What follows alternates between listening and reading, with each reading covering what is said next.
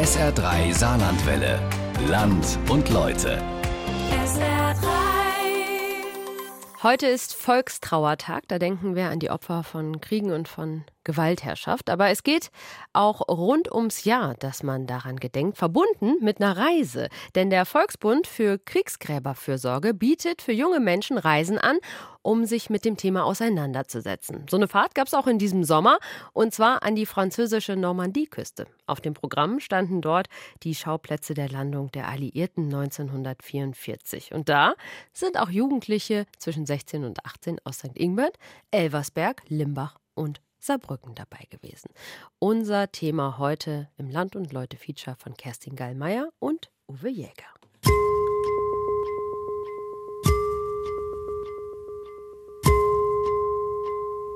Es ist halt so, man kommt hier rein, jeder Stein ersetzt man durch zwei Soldaten mit ihrer Uniform, mit ihrem Helm und dann erst ist es so, wow, okay.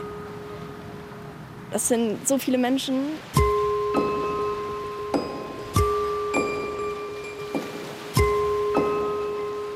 Also sowas hier in der Art hat man noch nie, ich zumindest noch nie in echt gesehen. Das kennt man so nur aus Filmen, sage ich mal. Man ist 17, man ist noch nicht erwachsen, aber man ist gerade dabei, so herauszufinden, wer man selbst ist. Und einfach die Vorstellung, dass die Soldaten nie die Chance dazu hatten, ist schon hart, finde ich. This is London. Under the command of General Eisenhower, Allied naval forces, supported by strong air Der Kampf forces, am Atlantik. began landing Allied armies In der vergangenen Nacht hat der Feind seinen seit langem vorbereiteten und von uns erwarteten Angriff. I'm lying down at full length here in the cornfield. Just in the hedges around me, I can see many men taking shelter behind the banks wearing their steel helmets, while the terrific barrage goes on around us.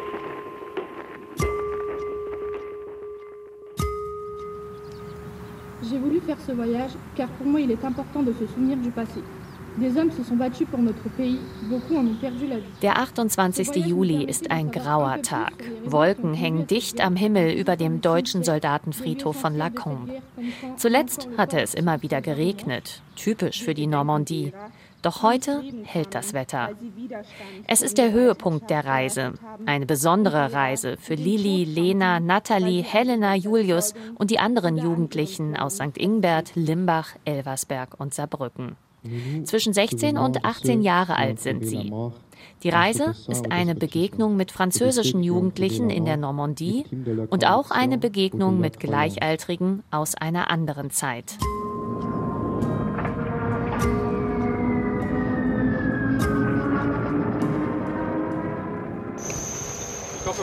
Sechs Tage vorher herrscht Aufbruchstimmung hinter dem Saarbrücker Hauptbahnhof. Es sind Ferien. Andere Gleichaltrige sind nach Mallorca gefahren, an die italienische Adria, nach Südfrankreich. Diese Jugendlichen aber steigen in einen Bus, der sie nach Grand Comte-Mézy bringt, ein Küstenort in der Normandie. Mit dabei Klamotten für zehn Tage und viele Gedanken über den bevorstehenden Austausch. Es ist ja jetzt dieses Jahr 60 Jahre Élysée-Vertrag, glaube ich. Das war bei uns in der Schule so ein kleines Thema gewesen. Und daraufhin hat mich meine Mutter dann ein äh, bisschen vor den Ferien angesprochen. Hat ähm, gesagt, Julius, guck mal, da gibt es vom Deutschen Volksbund gibt's so eine coole Fahrt. Und hat mich dann so ein bisschen überredet, das, das mal mitzumachen. Ich habe mir auch gedacht, das könnte ganz interessant sein bestimmt, da sich noch ein bisschen mehr mit dem Thema zu befassen einfach. Ich denke, es ist sehr wichtig, dass wir eben auch mit diesen Themen vertraut bleiben und uns damit intensiv beschäftigen und das auch aufarbeiten, damit das eben nicht nochmal vorkommt. Ich habe eigentlich gar keine Erwartungen. Ich gehe einfach hin und gucke, wie es wird und welche Leute dort sind, wie das alles klappt mit den Zimmern, mit den Besuchen, mit den Spielen, ja. Vor allem, weil sie natürlich nochmal einen anderen Blick auf den Krieg auch haben, wenn wir gerade den Zweiten Weltkrieg betrachten, aber eben auch durch den derzeitigen Russland-Ukraine-Krieg eben irgendwie auch wieder denselben Blick. Es ist einfach die Thematik, nicht Krieg, die mich interessiert, sondern die Geschichte, die dahinter steckt, so eher.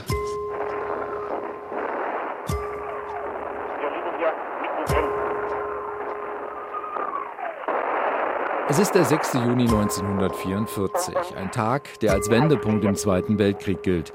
Um 6.30 Uhr landen die Alliierten von Großbritannien aus an fünf Stränden der Normandie. Von hier aus soll das Nazireich mit einer neuen Front angegriffen werden. Es ist die von US-Oberkommandeur Eisenhower geführte Operation Overlord, eingegangen in die Geschichte als D-Day.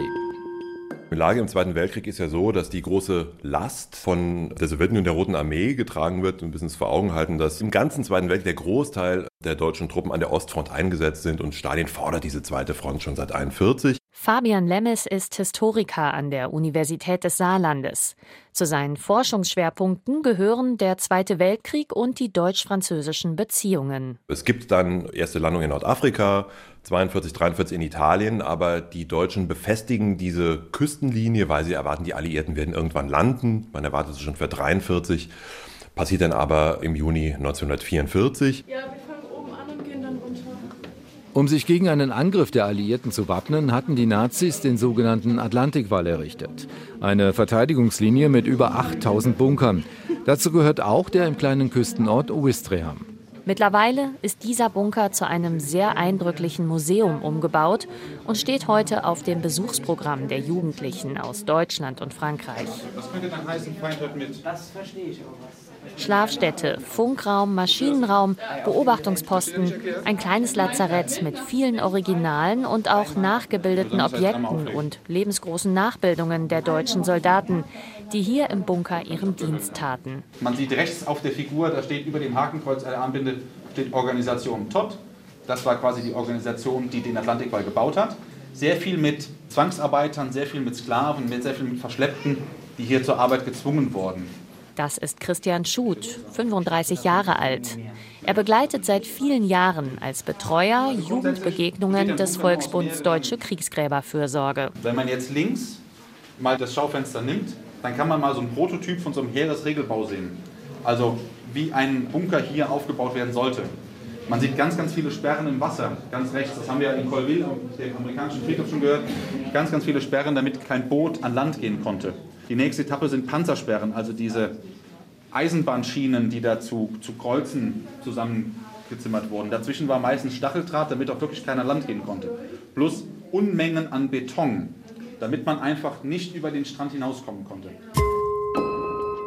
Der Atlantikwall wurde ab dem Jahr 42 gebaut, von Norwegen bis nach Südfrankreich an die spanische Grenze, auf einer Länge von 2685 Kilometern. Der Wall diente den Deutschen als Verteidigung und auch als Abschussanlage für Raketen aus Nordfrankreich Richtung England, vor allem nach London. Dieser Atlantikwall, das ist ja auch ein Propagandabegriff, dieser Wall, das soll gewissermaßen Vorstellungen eines antiken Limes ähm, hervorrufen. Das ist natürlich irgendwie keine Mauer, die dort gebaut worden ist. Es ist ein System aus Bunkern, aus Verteidigungsanlagen, aus Geschützstellungen unterschiedlicher Dichte. Das hier ist jetzt so ein Planungsraum, wo gefunkt wird, wo geplant wird, wo geguckt wird. Lilly, Nathalie und die anderen Jugendlichen folgen ihrem Teamleiter Christian nachdenklich durch das Bunkermuseum. Die Gänge sind eng. Im ehemaligen Schlafraum liegt auf einem Feldbett eine Zeitschrift mit der Aufschrift Saarpfalz. Das würde ich jetzt gerne mal lesen. So ein Saarpfalz. Es ist schon so ein bisschen gruselig irgendwie, weil diese Puppen halt nicht so. Also irgendwie sind sie schon real, aber halt auch irgendwie komisch. Keine Ahnung. Also es wirkt so, wie es soll, dass es halt einen unheimlichen Eindruck macht. Nicht jedermanns Sache. Dennoch, die Schicksale, die Kriegsgeschehnisse werden in Lenas Augen hier richtig deutlich. Man hat eben nicht nur Theorie und Text, sondern man kann wirklich ein bisschen zuordnen, dass ja auch die Soldaten, ob jetzt auf deutscher Seite oder auf französischer Seite oder was auch immer, dass da wirklich ganz normale menschliche Gesichter hinten dran sind und das einfach in Anführungszeichen der Nachbar von nebenan ist und man so auch einfach die Hintergründe noch ein bisschen besser versteht. Und auch die 15-jährigen Enzo und Lucas aus der französischen Gruppe hat der Bunkerbesuch offensichtlich schwer beeindruckt. On trouve que c'est un endroit vraiment vom Dach aus hat man das Gefühl, man kann von hier aus die ganze Umgebung sehen. Es ist erstaunlich, dass man sich damals hier bekämpft hat und dass man diesen Krieg aber beenden konnte und wir nun Verbündete und Freunde sind.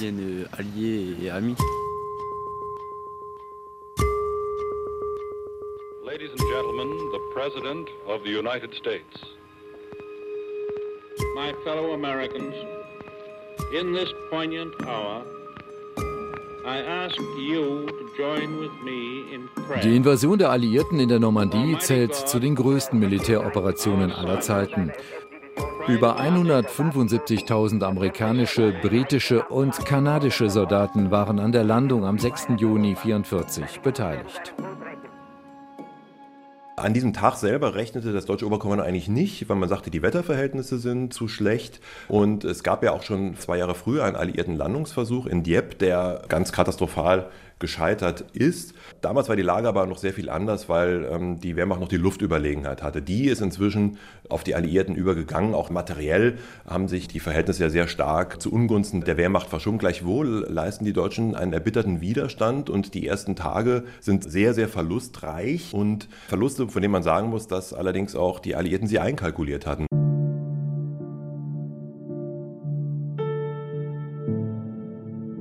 Die Zahl der Opfer war hoch in den Tagen und Wochen nach der Landung. Mehrere tausend Tote auf der Seite der Alliierten und ebenso tausende Deutsche. Davon zeugt der amerikanische Friedhof am Omaha Beach mit 10.000 weißen Kreuzen und genauso der deutsche Soldatenfriedhof von Lacombe. Durch ein schmales Eingangstor gelangt man hier auf eine grüne Wiese. Auf ihr stehen immer wieder Gruppen von fünf Kreuzen aus graubrauner Basaltlava. Das Areal ist gesäumt von mächtigen Buchen und Eichen.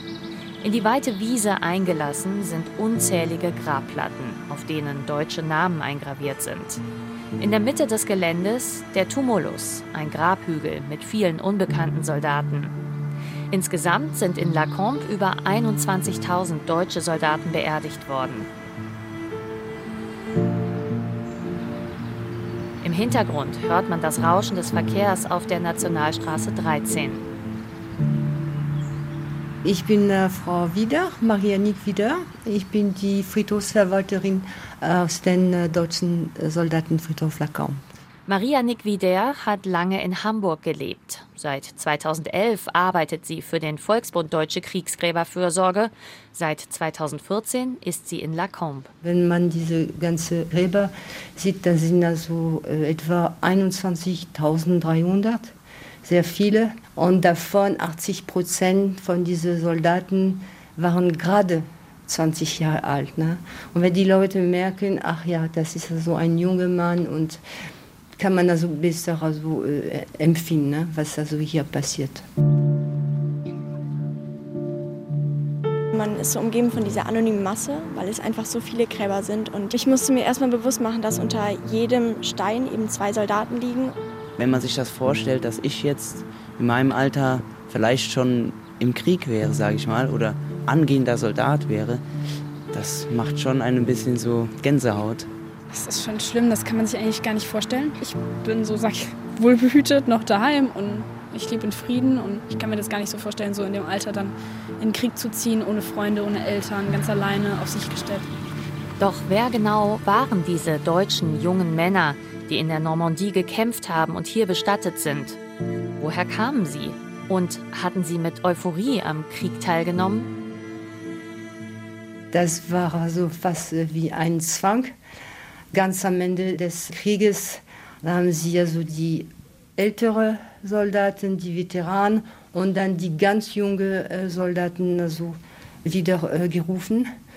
Sie gehörten auch zu dieser Hitlerjugend und äh, das war fast eine Pflicht. Und da muss man noch denken, also in der Zeit 17, 18, 19 ja, die waren voll Elan, die wussten überhaupt nicht, was los war. Zehn Prozent der 21.300 Soldaten, die hier bestattet sind, gehörten zur Waffen-SS. Waren es also alles Täter oder vielleicht auch Opfer? Hier also sind Unschuldige, Schuldige, Opfer und Täter. Und einige fragen, warum sind sowieso diese SS-Leute äh, hier beerdigt? Ne? Weil jeder Mensch hat ein Anrecht auf ein Grab und darf also würdig bestattet sein, ne? weil man sagt, also Gott hat das letzte Wort. Doch wie können die jungen Menschen aus Deutschland und Frankreich heute gemeinsam an die Kriegstoten von damals erinnern? Die Jugendlichen haben sich auf ihrer Reise immer wieder mit dieser Frage beschäftigt. Vorstellung, dass die Gräber durch die Soldaten, die echte Person, genau mit ihrer Uniform, mit ihren Helmen und dadurch genau. Bedeutung irgendwie. Natalie und Lilly aus St. Ingbert nutzen eine Busfahrt zu einem Museum, um an ihrem Gedicht für die Gedenkfeier am nächsten Tag zu feiern. Genau, dass der Friedhof generell immer surreal ist und dass du dadurch dann erst diesen Effekt hast von, wow, mhm. okay, wow. Ja. Weißt du? Diese Unruhe, diese innerliche I'm lying down at full length here in the cornfield. Just in the hedges around me, I can see many men taking shelter behind the banks. Where the terrific barrage goes on. Die Heizgranaten fluchen und wir fühlen das Herz schlagen. Die Erdbrocken und Steine klappen uns auf den Rücken. Wir haben Dreck im Mund. Die Deutschen können feuern aus gesicherten Stellungen heraus, aus äh, Stellungen, auf die man sich jahrelang vorbereitet hat. Und, und dann gelingt es dann doch ähm, den Deutschen nicht, das, das Bilden eines Brückenkopfes, also gewissermaßen eines Vordringens für einige Kilometer in diesem Land zu verhindern. Und irgendwann ist klar, die Landung ist geglückt. Die Kämpfe von damals haben bis heute unzählige Spuren in der Normandie hinterlassen.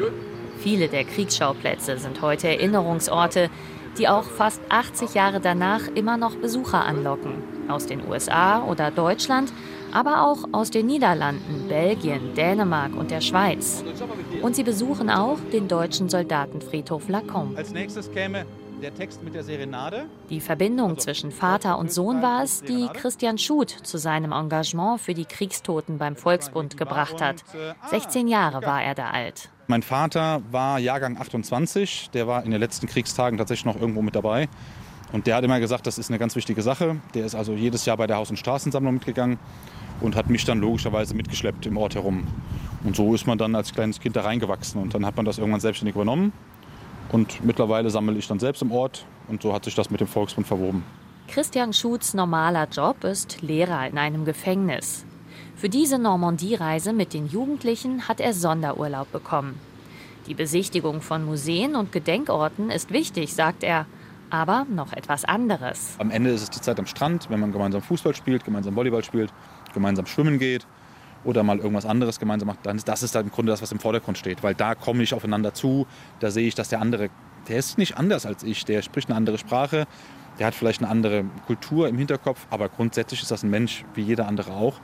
Und das, das bricht am Ende die Barrieren runter. Und das ist ja das, was wir erreichen wollen. Die ersten Workcamps für Jugendliche, organisiert von der Kriegsgräberfürsorge, gab es schon in den 50er Jahren und auch heute noch mit vielen Ländern wie Großbritannien, Litauen, Polen, Italien und Griechenland. Auch die Fahrten zum Nachbarn nach Frankreich haben Tradition seit Ende der 50er. Normalerweise werden dann auch die Gräber gepflegt. Dieses Mal standen wegen 60 Jahren Élysée-Vertrags die gemeinsamen Besuche der Erinnerungsorte im Vordergrund.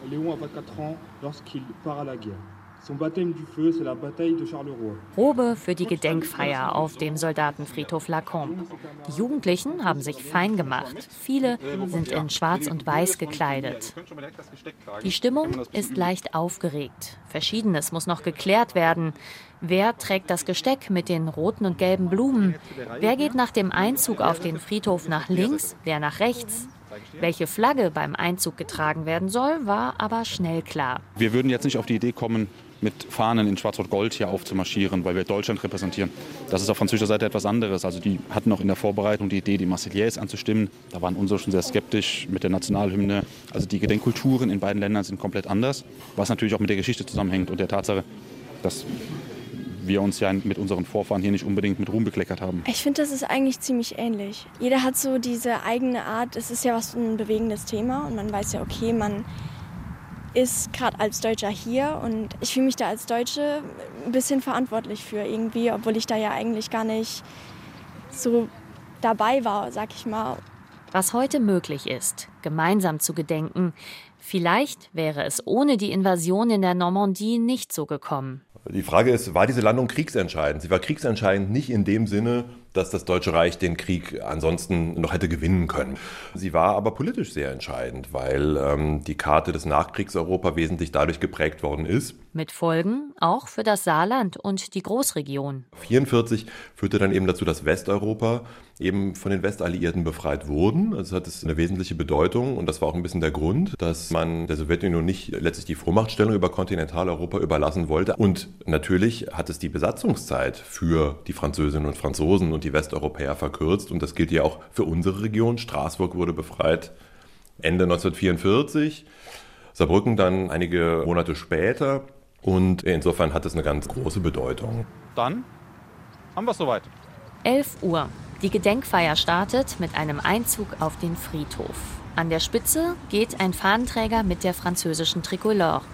Dahinter folgen der Bürgermeister von Lacombe mit Schärpe und Teamleiter Christian Schut, gefolgt von den deutschen und französischen Jugendlichen in gemischten Zweierreihen. Kurz bevor sie den Grabhügel erreichen, spalten sie sich auf und enden in einem großen Halbkreis. Sowohl das nationalsozialistische Deutschland als auch das heutige Russland verfolgen imperiale Ziele. Hitler wollte Europa, vielleicht sogar die ganze Welt, unterwerfen. Putin verfolgt die Wiederaufrichtung eines russischen Imperiums nach sowjetischem Vorbild. L'Allemagne nazie et la Russie actuelle poursuivaient toutes deux des objectifs impériaux. Hitler voulait soumettre l'Europe, voire le monde entier. Wir gedenken der Soldaten, die in den Weltkriegen starben. Nous souvenons des soldats qui sont morts pendant la guerre mondiale.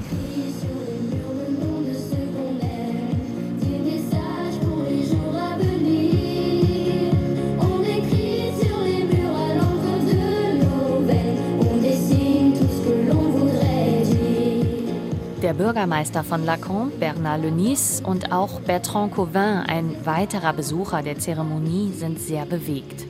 Très émouvante et d'entendre les jeunes prononcer ces paroles die Jugendlichen diese Worte über den Frieden sprechen zu hören, das macht warm ums Herz. Das ging sehr tief. Wie sie vom Krieg sprechen, von der Aufgabe, die Erinnerung zu bewahren.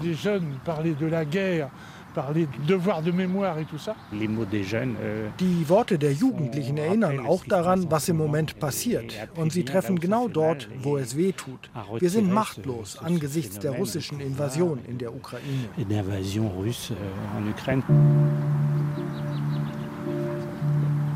Für die beiden schon älteren französischen Herren und Friedhofsverwalterin Marie-Annick Vider ist es sichtlich berührend, dass die junge Generation auf den Gräbern der Weltkriegstoten gemeinsam gedenkt. Die Hauptaufgabe vom äh, Volksbund ist heutzutage die neue Generation, weil äh, es gibt sehr wenig Zeitzeugen, es gibt fast keine mehr. Und das ist so auch diese Brücke zwischen Vergangenheit und äh, Gegenwart. Es wird ja oft so jüngeren Leuten vorgeworfen, dass man sich nicht mehr so für Geschichte oder auch Kultur oder sonst irgendwas interessiert. Und ich finde, wenn man dem quasi ein Stück entgegenwirken kann und quasi zeigen kann, dass einem das wirklich wichtig ist, weil es ist halt, es prägt halt Europa nach wie vor und es ist quasi der Grundstein von unserer heutigen Welt.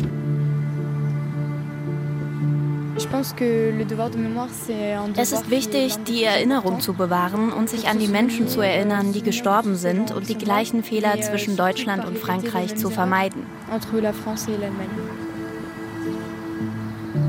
Also deutsch-französische Freundschaft hoffe ich natürlich, dass bestehen bleibt, dass es noch weiter ausgebaut wird. Ich meine, wir haben gerade im Saarland ja die besten Beispiele, der deutsch-französische Garten etc. Und natürlich Europa, kein Krieg mehr, dass wir eben diese deutsch-französische Freundschaft vielleicht auf Europa übertragen können.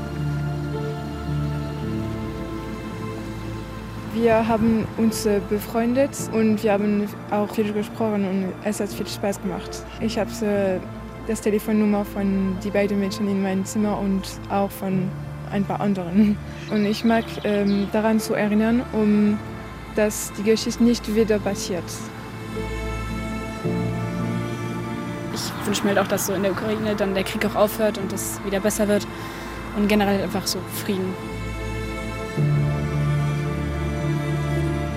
Man wächst halt in dem Frieden auf und es ist auch was Normales und einfach dieses, ich finde es wichtig, dass man sich das bewusst macht, weil man ist eigentlich ja noch so jung Und es ist alles so Friede, Freude, Eierkuchen und wir sind hier zusammen, wir sind Jugendliche. Das, das ist das, was wir teilen und ähm, man will eigentlich nur, dass alles so bleibt.